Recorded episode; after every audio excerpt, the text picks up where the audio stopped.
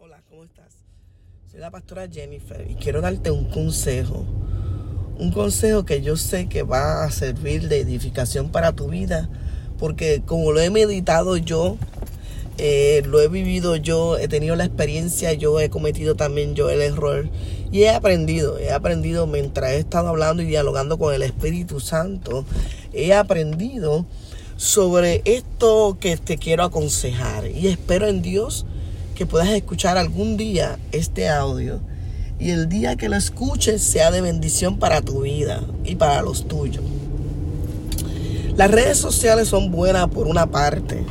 Realmente las redes sociales nos permite conocer nuevas personas, nos permite encontrar personas que no nos habíamos encontrado hace tiempo y no lo habíamos visto o no habíamos hablado dialogado con esas personas que, amamos, que compartimos en un momento dado.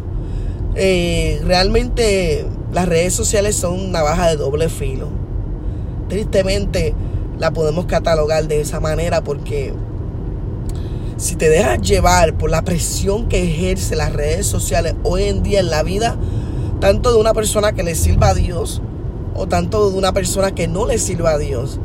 Tenemos la presión de cómo nos tenemos que ver físicamente, eh, un sinnúmero de productos que nos ofrecen para poder tener los estándares que la sociedad estipula y ha estipulado de cómo se debe ver una mujer físicamente.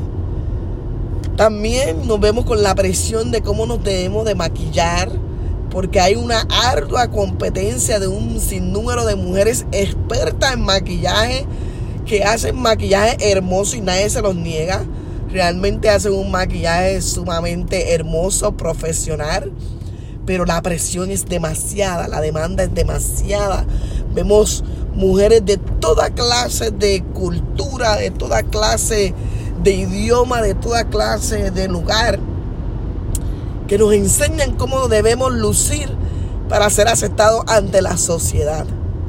También tenemos que batallar diariamente, porque esta batalla es diaria, de cómo debemos predicar, de cómo debemos proyectarnos como ministros de Dios, eh, donde tenemos que batallar con la presión, donde si no tienes una agenda llena, no eres un elegido por Dios, ni eres mucho menos un llamado por Dios.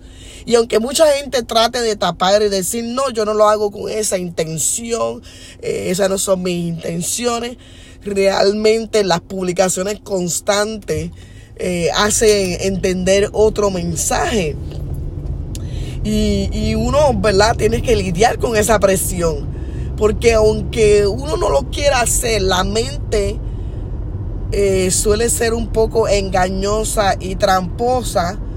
Y te hace observar y te llega a hacer pensar, ¿estaré haciendo yo algo mal? ¿Estaré haciendo yo algo bien? Porque mis estándares no van a nivel de todas estas personas que a diario se publican con una agenda totalmente llena.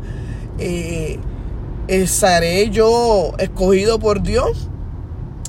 Así que si no vivimos a la luz del Espíritu Santo, podemos caer en esa trampa que nos ofrece y nos pone las redes sociales con una presión constante y diaria de cómo debe ser nuestra vida espiritual, de cómo debe ser nuestra vida amorosa, de cómo debe ser nuestra vida física, emocional, mental. Incluso escuchamos y vemos en las redes sociales toda clase de consejeros, tanto cristianos como profesional, como secular.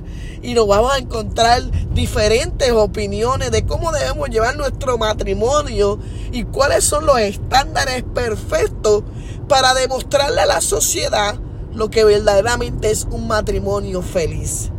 Así que las redes sociales, por una parte, nos traen unos beneficios, pero por otra parte, si no estamos emocionalmente estables y espiritualmente fundados sobre la roca y la palabra del Dios, podemos caer en la trampa de las redes sociales.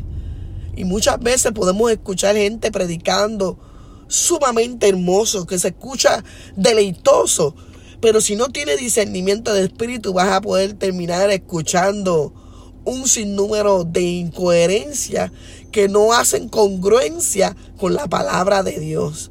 Así que mi consejo como pastora, como mujer, como usuaria de las redes sociales, como madre, como hermana y como esposa, tengamos siempre la lupa del Espíritu Santo para poder utilizar las redes sociales.